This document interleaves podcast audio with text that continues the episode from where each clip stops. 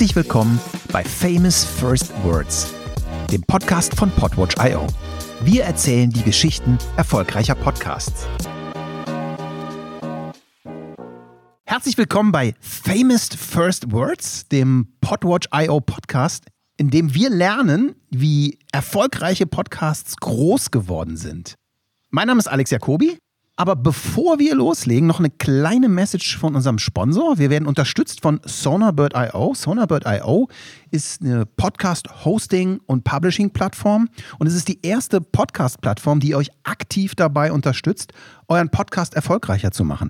Wenn ihr mehr wissen wollt über Sonarbird, geht auf sonarbird.io und probiert es aus. Die Anmeldung ist kostenlos. Genug der Werbung. Jetzt kommen wir zu unserer heutigen Episode. Meine Gäste heute haben ein ganz, ganz, ganz spannendes Podcast-Format. Das heißt Flugforensik, Abstürze und ihrer Geschichte. Und in jeder Folge sprechen Benjamin Denis und der Luftfahrtjournalist Andreas Späth über ein Flugzeugunglück. Sie interviewen beteiligte Augenzeugen, Expertinnen und Experten und zitieren aus Flugunfallberichten und analysieren Funksprüche.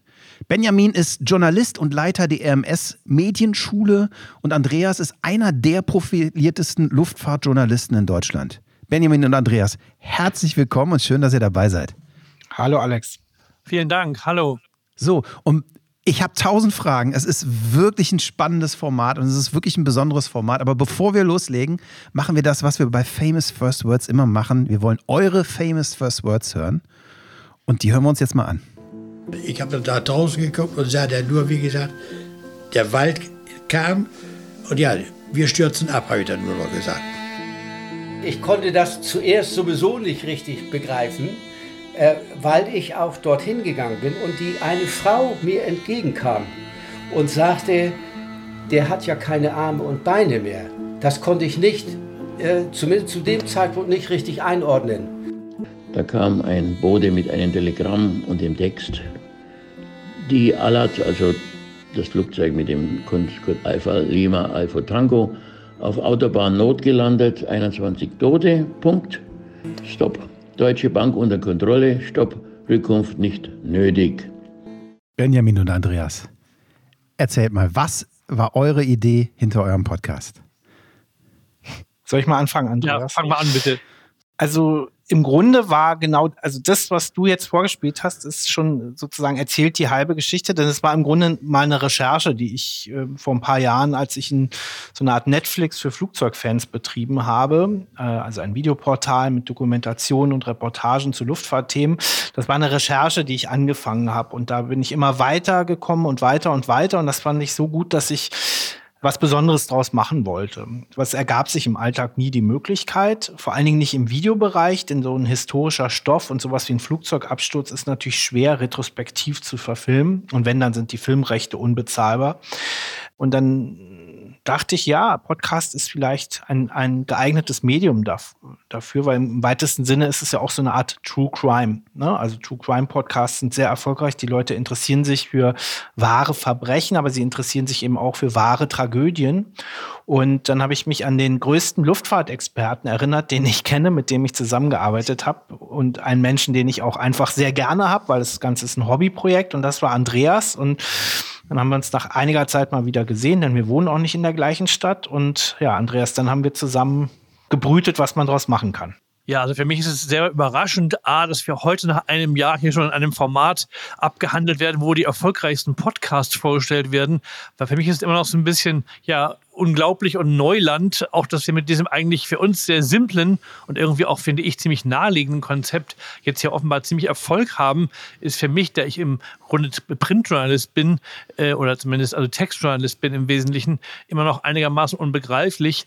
Und ich muss sagen, es fühlt sich sehr gut an, äh, zumal ich eben mit Benny, muss ich auch mal wirklich von vornherein hier sagen, eine ganz, ganz tolle Partnerschaft habe in dieser Hinsicht. Ich glaube, das ist auch selten, dass sich zwei Leute so finden, die so uneitel und so perfekt komplementär komplementär sind und sozusagen jeder hat andere Stärken, deckt andere Dinge ab und die macht er auch, glaube ich, für sich immer sehr gut in seinem Rahmen und das dann zusammengewürfelt oder zusammengebunden zu einem Paket, einem gemeinsamen Angebot, das wirkt, äh, wird dann wirklich eine gute Sache und das merke ich ja auch wirklich jedes Mal, wie es mir Spaß macht und wie es deswegen obwohl es bisher ein reines Hobby eigentlich war, wir bisher auch kein Geld mit verdient haben, wirklich mich mittlerweile erfüllt als eine andere Form der Plattform, wo ich sozusagen mein lange gesammeltes Wissen nutzen kann. Spannend, super spannend, weil es heißt ja immer ganz oft, dass eine der ganz fantastischen Eigenschaften von Podcasts ist, ist, dass man eben auch extrem steile Nischen und Themen ganz, ganz, ganz tief beleuchten kann und auf einmal ganz viele Menschen findet, die sich dafür interessieren. Und ich finde, da seid ihr extrem tolles Beispiel für. Was mich jetzt wirklich interessieren würde, im Prinzip, ihr kennt euch, ihr habt euch beide getroffen. Was war der ausschlaggebende Punkt, die zündende Idee zu sagen, so und morgen machen wir einen Podcast? Benny? Also, ja, also so einfach ist es nicht, ähm, weil es auch kein sogenannter Laber-Podcast ist, was nicht heißt, dass wir auch gerne viel labern. Und, und äh, ich, ich, ich bin, also wir, wir haben ein klares Rollenbild, was wir auch im Alltag haben. Ich bin sehr Luftfahrt interessiert, aber nicht der sogenannte F-Geek, also der Oberexperte in der Nische. Viele unserer Hörerinnen und Hörer wissen viel mehr über Flugzeuge als ich. Ich finde es aber mega spannend, das Thema. Und Andreas ist der Experte. Also erstmal war dieses Rollenbild da, was wir auch im Alltag haben. Ich stelle, würde ich sagen, doch ganz uneitel, aber ich stelle dann doch die richtigen Fragen und blamier mich zumindest nicht mit total bescheuerten Fragen. Aber es war, es ist bei uns nicht so, dass wir uns einfach ins Studio stellen und losreden und den, den Absturz abhandeln. Es gibt auch gute andere Flugzeugabsturz-Podcasts auf Deutsch und auf Englisch, die das genauso machen. Bei uns ist es schon äh, eine große Vorbereitung. Wir haben immer Interviews vorab. Wir suchen Originaltöne. Also wir arbeiten schon an der Stelle ein bisschen radiomäßig. Ich habe auch habe als wie jeder gute Journalist, würde ich sagen, mal beim Radio angefangen. Habe also mhm. eine Radiogeschichte und also insofern war die Idee da, wie können wir aus den Zutaten O-Töne, historische O-Töne, Dramaturgie und eben aus unserem Expertengespräch oder eigentlich meinen Laienfragen an den Experten Andreas ein spannendes Format mit einem Spannungsbogen machen. Und wir sind auch gar nicht mit dem großen Plan angetreten, das über viele Folgen zu machen, sondern es war erstmal nur die erste Folge. Dann haben wir die ohne richtig gescheites Distributionskonzept veröffentlicht. Und das ist wirklich keine Koketterie, wenn ich sage, wir waren vollkommen verblüfft du hast es ja selber gesagt, Alex, wir sind in der Nische und wir dachten, naja, Podcast, da hört man auch immer, die Abrufzahlen sind oft gar nicht so toll. Ein Hobbyprojekt, wir sind in keinem Netzwerk. Äh, wir waren anfangs genau auf Spotify und auf Anchor FM und auf podcast.de, glaube ich, und das war's. Also eigentlich auch schwer zugänglich. Und trotzdem haben wir ganz, ganz viel Rückmeldungen bekommen. Mhm. Und ja, das ist natürlich dann perfekt. Und dann kam irgendwann die zweite Folge. Und mittlerweile versuchen wir, so einen Veröffentlichungsrhythmus von all, alle vier Wochen, alle sechs Wochen hinzubekommen. Ich weiß, dass das, also das kannst du uns vielleicht, da kannst du uns vielleicht beraten als Podwatch-Experte. Äh, äh, es ist wahrscheinlich zu selten, um noch erfolgreicher zu sein, aber es ist halt am Ende des Tages ein Hobbyprojekt und der Aufwand mhm. pro Folge ist enorm. Also im Moment schaffen wir einfach nicht mehr. Ich wollte eben kurz einhaken, wenn ich kurz darf, und zwar zwei Stichworte zum einen Thema Nische. Ähm, ich bin schon, das ist auch vielleicht der Hintergrund, weswegen ich diese ganze Sache hier überhaupt mache, äh, seit meiner Jugendzeit A für Luftfahrt interessiert, aber eben auch spezifisch für Abstürze. Also ich habe bereits in den 80er Jahren große Ordner voller Artikel aus, aus Zeitungen gesammelt über Abstürze. Also für mich wirklich ein lebensbegleitendes Thema. Deswegen bin ich sozusagen schon jahrzehntelang in der Vorbereitung, wenn man so will. Ich habe vor ein paar Jahren im Heine Verlag, also einem großen Buchverlag, ein Buch geschrieben, geschrieben äh, über Luftfahrtunglücke und ihre Ursachen. Und da dachte der Verlag, das wird sicher ein Spiegelbestseller. Mitnichten. Es hat zwar gute Kritik bekommen. Ich war bei Markus Lanz in der Talkshow, alles schön und gut. Der Verkauf war absolut Horror, Horror, also ein Horror, wie wenig verkauft wurde. Und im Endeffekt kam raus, auch mit so einer Analyse im Verlag, es sind viele Leute zwar haben unterschwellig Flugangst. Mhm. Aber genauso viele haben auch Angst, sich mit diesem Thema zu beschäftigen.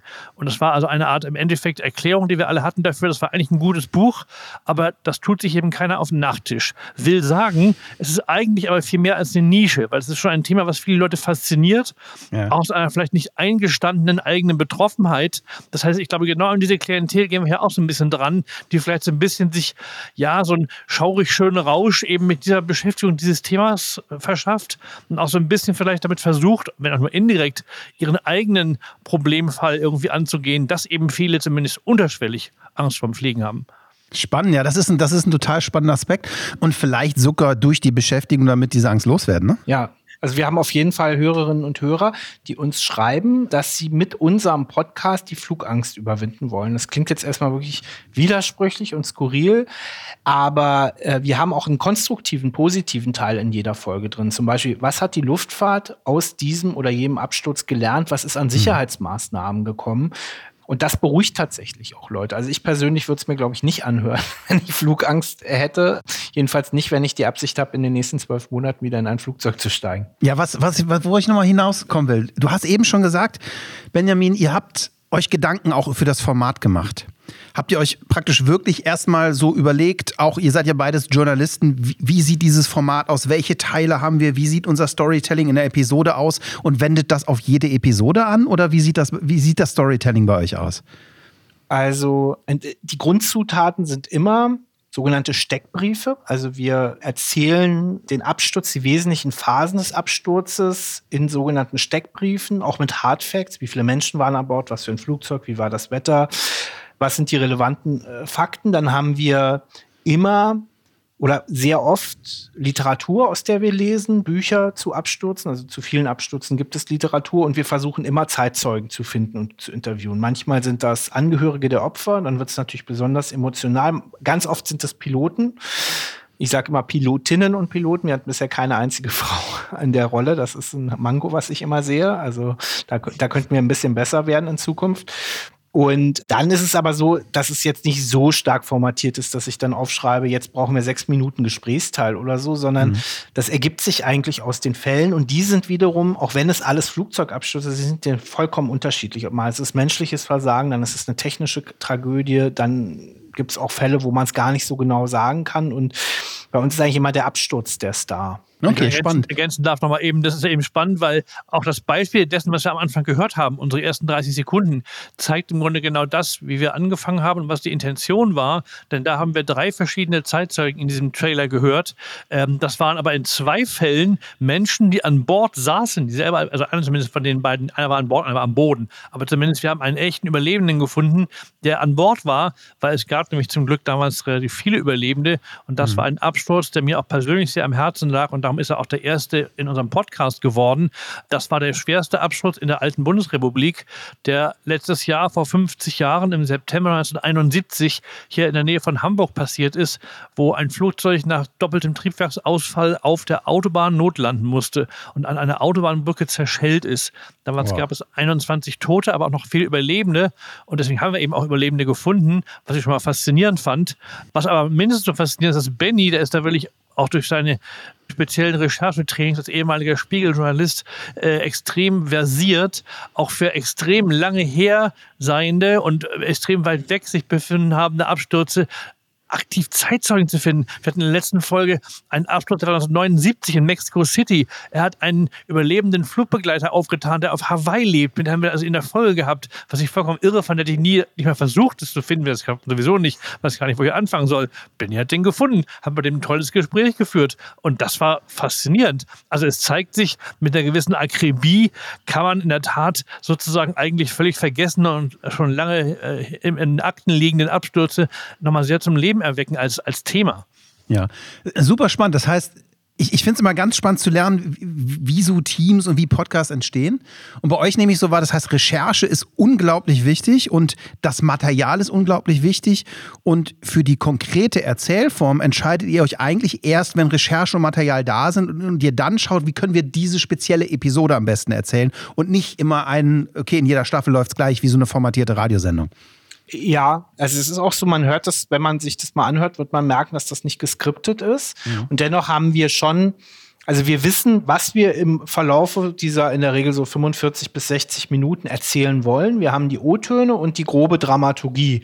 Und der Rest entsteht durch Magie im Studio, wenn wir zusammenstehen. Und äh, du merkst es ja auch jetzt. Also Andreas ist ein Mensch, ist, äh, der ein unglaubliches Wissen hat und anekdotisches Wissen auch. Also zu fast jedem Absturz gibt es dann eine Parallele. Und wir sind zwar in der Nische, aber es ist auch immer ein bisschen Kulturgeschichte. Also wenn es um einen Absturz in den 70er Jahren geht, dann kann Andreas auch ein bisschen was zum Beispiel über die Bundesdeutsche Gesellschaft und das Ferienflugverhalten erzählen. Und äh, mhm. so viel Abschweifen erlauben wir uns dann auch.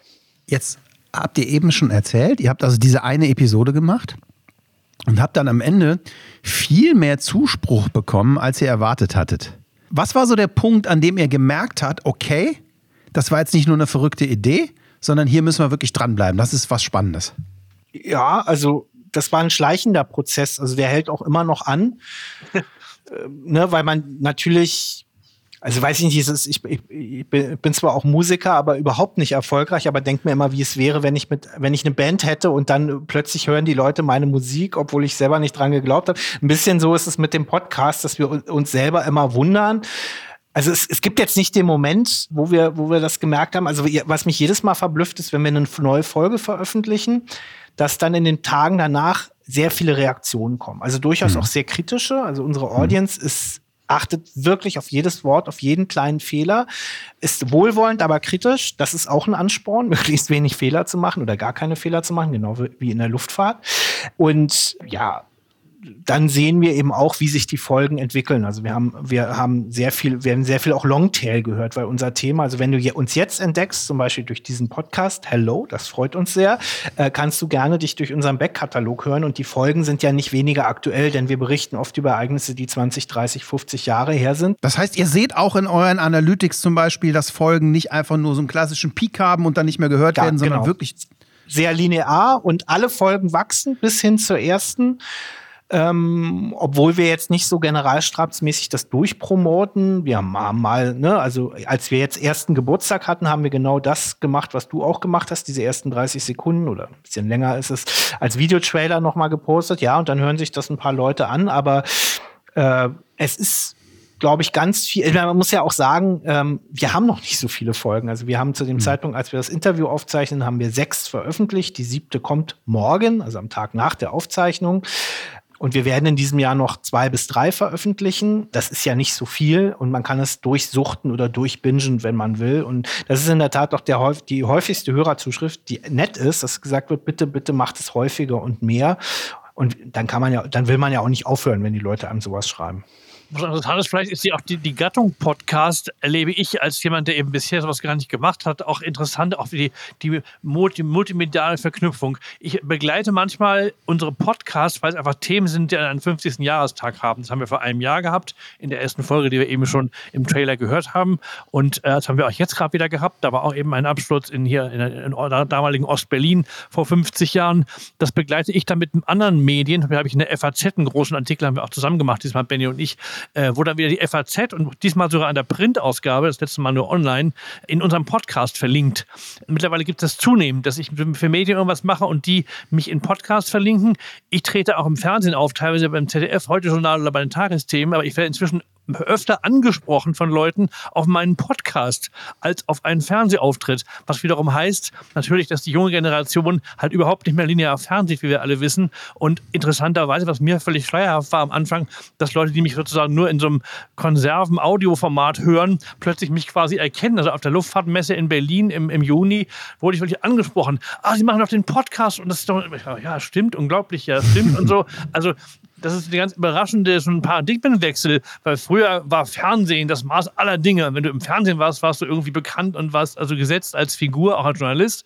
Und mittlerweile hat anscheinend Podcast eben in der Hinsicht auch das Fernsehen beinahe überrundet. Zumindest also in diesem spezifischen Bereich kann ich das fast so berichten.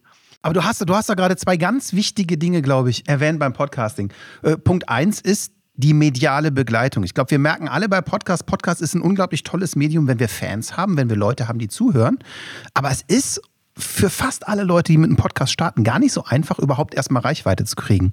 Weil ich glaube, einfach durch die Natur des Mediums ist die Auffindbarkeit von Podcasts eine, eine, Sache, die überhaupt nicht geklärt ist. Die meisten Podcatcher, also Software, mit der die Menschen Podcast hören, indiziert in der Regel nur den Titel. Das heißt, eine, Riesen, eine Riesengeschichte, wie finde ich über Podcasts, lerne ich immer wieder von ganz vielen erfolgreichen Podcasts, dass eben genau sowas wie eine mediale Begleitung, eine große Tageszeitung, die mit dabei ist, oder Leute, die eine große Social Media Appearance haben, eigentlich dazu helfen, die Podcasts groß zu machen. Und dann der ganz wichtige zweite Punkt, das höre ich von so vielen erfolgreichen Podcastern und auch von euch wieder, dass die erste Sache, an der viele Leute ihren Erfolg messen, gar nicht so sehr immer nur die Analytics-Zahlen in der Podcast-Hosting-Software sind, sondern ihr eigentlich als allererstes erwähnt habt, die Interaktion mit dem Publikum und die Rückmeldung. Und das ist, glaube ich, eine ganz wichtige, spannende Geschichte, die sich wie ein roter Faden durch die Interviews mit erfolgreichen Podcastern zieht und Podcasterinnen zieht, nämlich die Interaktion mit dem Publikum und nicht das One-Way-Aussenden. Also ein, ein wichtiger, also man kann ja das, was du sagst, sogar ins zusammenbringen, weil in den Analytics steckt ja auch ein wesentlicher Interaktionsfaktor. Für mich übrigens der immer der wichtigste Indikator. Das ist nämlich die Verweildauer oder die Retention. Mhm. Und bei so einem langen Format, wie gesagt, 45 bis 60 Minuten, ist jetzt für einen Podcast gar nicht so lang, aber ne, es gibt ja auch sehr kurze Geschichten, News-Geschichten. Also, und, und wir, wir liegen im Schnitt ungefähr bei 76 Prozent. Also wow. das, das ist echt einiges und da kann ich auch genau sehen, also wir, wir verbessern auch die Folgen oder verändern die aufgrund dieser Verweildauerkurven. Also ein Beispiel ist, wir haben sehr oft mit englischsprachigen O-Tönen zu tun. Das ist halt normal, weil das eben die Sprache der Luftfahrt ist und wir auch internationale mhm. Fälle nehmen. Und wir haben zum Beispiel gelernt, dass zwar viele unserer Hörerinnen und Hörer Englisch verstehen, das ist aber nicht Gutes für die Verweildauer, wenn wir zu lange englische O-Töne stehen lassen. Ne? Wir, wir, haben gesagt, wir wollen eigentlich nicht overvoicen, jetzt nicht als, als aus Bequemlichkeit, sondern weil wir es eigentlich gut finden, den englischen Originalton zu hören, mhm. für uns selber. Unsere Hörer nicht. Das heißt, wir werden das jetzt zum Beispiel in Zukunft so machen, dass wir die noch zehn Sekunden freistehen lassen und dann direkt überm O-Ton übersetzen. Und insofern, glaube ich, kann man auch Analytik, also man sollte nicht immer nur nach der puren Reichweite gehen und da Wunder erwarten. Ich glaube, dass Reichweite dann auch kommt mit ein bisschen Unterstützung, wenn man ein gutes Format hat, was eine lange Verweildauer hat. Ich glaube, es ist einfach zwei Schienen, die man befahren muss. Einmal sozusagen halt innerhalb der Podcast-Welt und dem typischen Multiplikatoreffekten, die man da hat mit all diesen verschiedenen Dingen, auch eben gerade Interaktion, aber auch solche Suchplattformen, aber eben auch ganz bewusst auf einer ganz anderen Schiene, wo man eigentlich Nutzer anderer Medien darauf hinweist, wie gesagt, Beispiel FAZ. Und neulich war es schon immerhin so, dass der Bayerische Rundfunk, also das, der Hörfunk des Bayerischen Rundfunks mich anfragte für eine Diskussionssendung im Radio und dann sagte, ja, wir, Sie machen diesen tollen Podcast, wir werden auch den Podcast auch hinweisen. Also mittlerweile werde ich quasi von etablierten Medien teilweise als der Podcaster präsentiert, was ich eigentlich gar nicht bin. Das ist nämlich ein Hobby, wie gesagt. Aber auch das ist irgendwie sehr interessant, dass es eher so rumgeht, was ich noch vor einem Jahr nie gedacht hätte, dass es jetzt so ein großes Ding wird. Und noch vielleicht ein Wort zu mir. Ich kann in der Tat, und deswegen ist auch meine Rechercheintensität nicht so hoch wie die von Benny, muss ich ihn auch wirklich echt würdigen, auch dafür. Ich bin halt in den meisten Fällen im Prinzip drin, die wir besprechen, oder fast alle Fälle. Du kannst mich jetzt hier über irgendeinen Abschluss letzten 50 Jahre fragen, am letzten 30 Jahre vielleicht. Ich könnte jetzt hier, ohne nachzugucken, dazu ein paar Worte sagen, sofort, auch sendereif. Nenn mir irgendeinen Abschluss, ich dir dazu was. Ähm, das ist einfach das Niveau, das ich mir in diesen vielen Jahren angeeignet habe. Und das heißt eben auch, dass ich mich da nochmal ein bisschen vergewissern muss, ein paar Daten, ein paar Sachen nochmal nachlese, bevor wir dann den Podcast aufnehmen. Aber im Großen und Ganzen kann ich dir jetzt ad hoc schon über jeden gewählten Absturz so viel erzählen, dass ich also mich jetzt nicht groß vorbereiten muss. Das ist auch wichtig für mich, weil ich bin eben Freiberufler. Ich muss von dem, was ich mache, leben als Journalist. Und da ich hier eben bisher keinen Cent kriege, ist es eben ein Hobbyprojekt, aber eben doch ein sehr befriedigendes, wo ich auf andere Weise bisher entlohnt werde, unter anderem eben auch mit diesem Hörerzuspruch. Ja. Und jetzt haben wir so viel schon von euch erfahren, was er macht und wie er es macht. Und ich glaube, das ist ein super Moment, mal wirklich reinzuhören. Und ihr habt uns ja Beispiele mitgebracht und ich würde gerne mal in das erste Beispiel aus eurer vierten Episode reinhören. Andreas, du hast ein Buch über Flugzeugabstürze geschrieben. Das ist übrigens lesenswert. Das würde ich auch sagen, wenn du nicht mit mir einen Podcast äh, machst. Danke. Das heißt Crash Test. Wir hören nachher auch zwei Auszüge eben zum Fall Air France 447. Und in deinem Buch beschreibst du auch die, na, sagen wir es mal freundlich, Eigenheiten des Kapitäns Dubois. Was hat der gemacht? Der hat eigentlich sehr unkollegial gehandelt und äh, es zeigte vor allen Dingen damals eine Art von Firmenkultur bei Air France, gerade unter Cockpitbesatzungen, die sehr stark von in Frankreich typischer Hierarchie geprägt war, weswegen er offenbar als Kapitän mit solchem seltsamen Verhalten auch durchkam innerhalb der Organisation. Das war vermutlich nicht, nicht nur ein Einzelfall, sondern es gab es wahrscheinlich häufiger mit anderen Piloten auch noch. Ähm, er hatte auf dieser Reise, Rio ist sehr beliebt als äh, Stopover bei Cruz, weil natürlich das eine tolle Stadt ist, hatte er nicht seine Frau, sondern eine andere Gefährtin dabei, die offenbar Opernsängerin war und wo er selbst teilweise auch schon mal bei Air France gearbeitet hatte früher.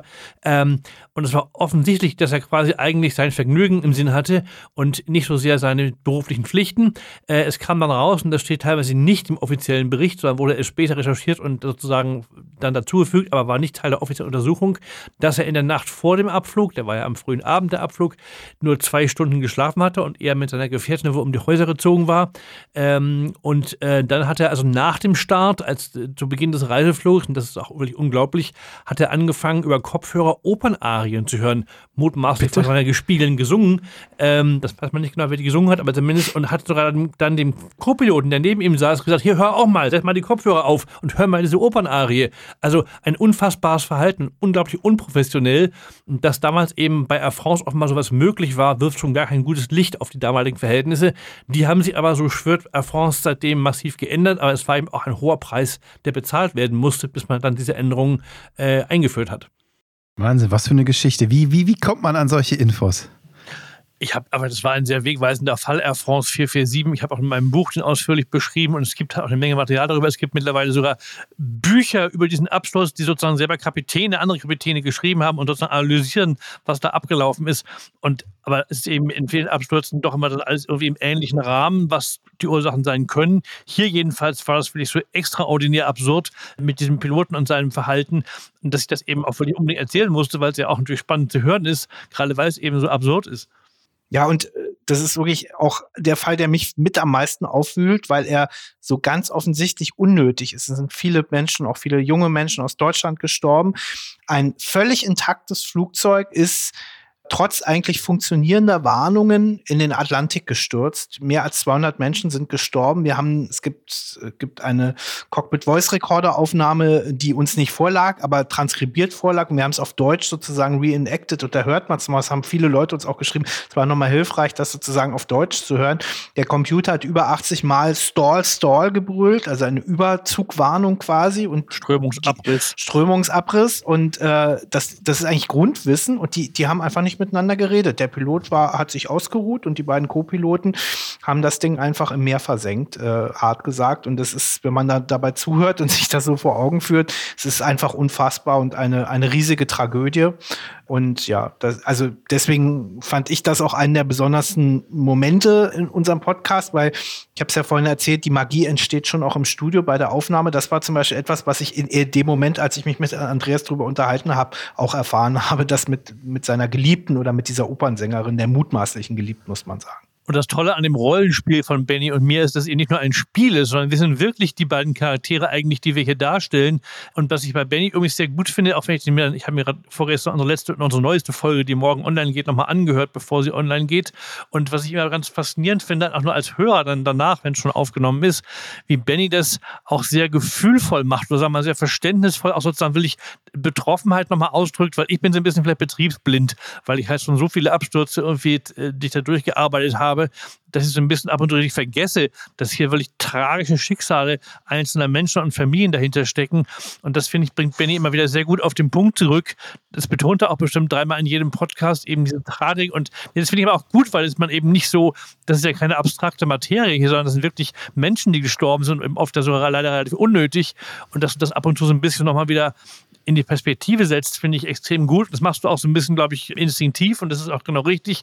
Aber auch genau dieses Spiel so ein bisschen der Experte und der Laie, das, also in Anführungsstrichen, das ist auch irgendwie, das funktioniert super und das ist eben auch für uns beide nicht eine Verstellung, sondern wir sind eben so, wo wir uns genauso ergänzen, ist, ich habe von all dieser Technik überhaupt keine Ahnung. Und heute dieses Mikro hier in meinem Büro zum Laufen zu kriegen, hat heute Morgen einer längeren Probe bedurft, ähm, weil ich das Studenten benutze. Und Benny ist natürlich absolut versiert und auch im Studio natürlich ist Benny da der absolute Master äh, der also alle diese Knöpfe, alle Regler, da habe ich überhaupt keine Ahnung von. Ich habe auf der Journalistenschule das schon mal gelernt, aber das war zur Zeit der Röhrenkameras in den 90ern und das ist ewig her, habe ich auch nie benutzt seitdem. Also insofern, ich kann mich sozusagen bequem dahin begeben, kann meinen Content zum Besten geben und Benny macht den ganzen Rahmen und das ist echt toll. Und anscheinend scheint es ihm ja auch, auch trotzdem zu gefallen. Ich habe immer ein schlechtes Gewissen fast. Das ist eigentlich macht er viel mehr als ich. Aber solange das irgendwie so funktioniert und alle damit happy sind, bin ich es natürlich auch. Sehr spannend. Weil ich habe mir auch im Vorhinein die Frage gestellt, das ist ja ein extrem schwieriges Thema, was ihr macht. Und das ist ja auch ein Thema, das könnte man sehr falsch angehen. Ich sag mal, ich habe mir zum Beispiel immer die Frage gestellt, wie stellt ihr zum Beispiel sicher, dass es nicht einfach nur so wie das Glotzen auf einen Unfall ist? So, das, das kann ja schiefgehen, äh, äh sowas, ne? Das heißt, habt, habt ihr da konkrete Strategien? Kommt das aus euch raus? Habt, habt ihr das im Vorhinein bedacht oder, oder ja, wir haben, wir wollten nicht voyeuristisch rangehen, weil das ist ja, das wäre ein reiner Boulevardzugang, der dann sozusagen auf so wie ein Podcast Clickbait geht. Aber auch wir lernen. Also ich äh, habe dir ein Highlight. Es ist sicherlich vielleicht die intensivste Stelle aus allen sechs Folgen Flugforensik. Das kannst du, wenn du magst, auch gleich mal einspielen. Aber bevor du es machst, will ich was dazu sagen. Ich habe äh, halt ein, einen Ausschnitt mitgebracht aus einer unserer neuesten Folgen.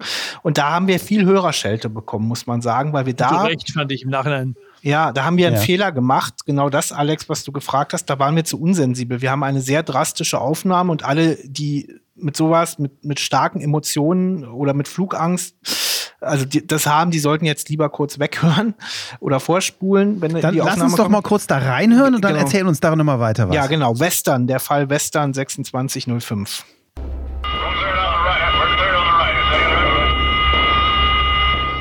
In Mexico City muss man hellwach sein und man muss sich wirklich sehr gut vorbereiten auf den Approach. Man muss genau wissen, ob man auf eine bestimmte Höhe sinken darf an einer bestimmten Stelle, weil auf die Flugsicherung kann man sich in Mexico City definitiv nicht verlassen.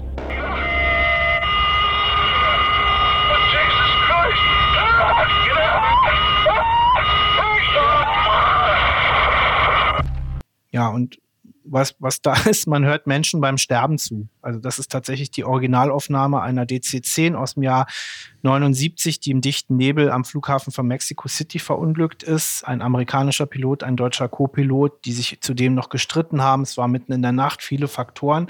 Ein sehr unbekannter Fall und ja, wir haben dann im Nachhinein im Podcast-Titel rein, in den Podcast-Titel geschrieben, Warnung vor drastischen Aufnahmen. Aber auch wenn wir mehr von Männern gehört werden und die eher so Typ Top Gun vielleicht eher sind, muss, darf man nicht unterschätzen, dass das die Menschen triggert und dass es die denen sehr nahe geht. Und deswegen ist es für uns schon auch noch ein Lernprozess, da immer das mhm. richtige Maß zu finden. Ein anderes Beispiel, oder, oder vielleicht kommt meine Emotionalität auch daher, dass ich ja sehr oft auch Angehörige anfrage für Interviews und mit denen spreche. Mhm. Also zum Beispiel Witwen von Piloten oder Menschen, die ihr Kind verloren haben bei so einem Flugzeugabsturz. Und wenn du mit denen eine halbe Stunde sprichst, dann musst du die Betroffenheit nicht mehr spüren. Du, du erlebst sie und, und mhm. kriegst sie unmittelbar vermittelt. Also insofern versuchen wir da immer das Maß zu halten, sind da aber, wie du eben gehört hast, nicht unfehlbar. Und das mir aus ja. heutiger Sicht ist es mir auch unverständlich, uns beiden das hier passiert ist, weil ich selber, und das geht mir jetzt eben gerade, als wir es hier wieder zum für mich vielleicht zehnten Mal gehört haben, immer noch so geht, ich kriege totale Gänsehaut und ich finde es furchtbar, das zu hören, weil ich wirklich ja auch weiß, wie die Bilder vom Absturzort aussehen und ich habe ja auch gesehen, wie diese Piloten aussahen und so weiter. Und dass man die wirklich so live beim Sterben quasi hier hören kann, ist schon wirklich krass. Und das habe ich auch bei den Aufnahmen des Podcasts jedes Mal gedacht. Ich habe irgendwie aber nicht bedacht, das nochmal zu sagen zu dir und du hast es aber auch nicht empfunden anscheinend in dem Moment, dass wir hier wirklich eine Art Disclaimer machen müssen, dass wir es wirklich ein bisschen abmildern und zumindest die Leute warnen müssen, weil ich glaube, so eine krasse Szene hatten wir noch nie und so viele gibt es davon auch gar nicht in Absturzdokumenten, die es irgendwie anderswo gibt. Mhm. Und was ihr eben auch habt, äh, Benjamin, du hast es eben schon mal angesprochen, ist dann diese Gespräche. Und Vielleicht hören wir noch mal in eine Episode auch rein aus eurer Episode 6, wo ihr die sehr bewegende Schilderung eines Feuerwehrmanns habt? Hier lagen einige Teile rum und da lag ein größeres Flugzeugteil, was nachher äh, herausstellte, dass es Cockpit war und, und die Kombüse. Und diese Teil haben wir ausgeräumt. Oder, ja, wie sagt man? Ja, so ausgeräumt. Und hatten aber keine ja, nur eine Trage auf dem Fahrzeug. Mehr hatten wir nicht. Was soll man denn nun nehmen? Also haben wir äh, Steckleitern genommen und eine Decke, einer vorne, einer hinten und sind da, ich will sagen, hingetrottet. Haben die Stewardessen, die alle tot waren, aber muss ich sagen, äh, nicht so schlimm aussahen wie andere, die wir gesehen haben hier an Bäumen. Äh, die haben wir dann rausgetragen und am Rand, hier am Wegesrand hingelegt und notdürftig ja, mit irgendwas, Stroh oder was wir hatten, ein bisschen abgedeckt.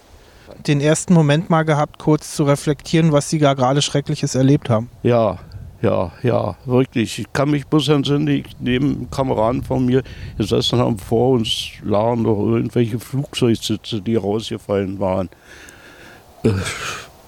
Ja, und wir sind dann, nachdem sich die Lage beruhigt, möchte ich nicht sagen, aber viele, mehrere Leute und Feuerwehren da waren, also Leute hier noch da waren, sind wir nach Hause geschickt worden. Ich glaube, es war auch nötig und sind dann zurückgefahren nach Sensig. Dort, weiß ich bloß, haben wir, da war eine kleine Treppe vom Feuerwehrdepot, da haben wir gesessen, haben wir weint. Ja, dann kam ein Nachbar mit einer Flasche Schnaps und sagt, Jungs, trinkt erst mal hin. Schön. Schön.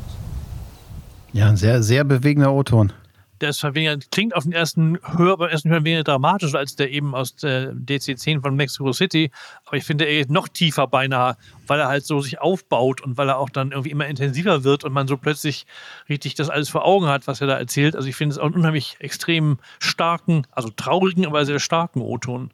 Ja, die, zur Einordnung, Wolfgang Krüger heißt der Mann, den wir gehört haben, der ist 83 und das geht um ein Flugzeugunglück in Königs Wusterhausen vor den Toren Berlins. Und das ist zu DDR-Zeiten passiert. Und dieser Mann hat, der ist traumatisiert, ganz offenhörlich. Und der hat doch deswegen wieder angefangen zu weinen, weil er im Grunde der ganzen DDR-Zeit nicht darüber sprechen durfte. Das war ein Tabu. Und es gab auch keine mhm. Opferbetreuung oder Helferbetreuung, wie man sie heute kennt. Und das ist alles nochmal rausgebrochen jetzt zum 50. Jahrestag und ich stand da genau an dem Feld, äh, auf dem das Flugzeug gestürzt ist und musste das Interview dann auch abbrechen, weil ich da natürlich auch eine Verantwortung gegenüber dem Mann habe. War alles gut und er war auch einverstanden, dass wir den O-Ton senden, aber das ist schon, also man ist dann in dem Moment auch so ein bisschen drin in der Materie und also ich war eine ganze Weile gebraucht nach dem Interview, um selber irgendwie runterzukommen und einen klaren Kopf zu bekommen. Und deswegen haben wir da mhm. auch gar nichts geschnitten. Also so der Radiomann in mir sagt, oh, ist zu lang und der, der Ton ist nicht gut, weil der Wind,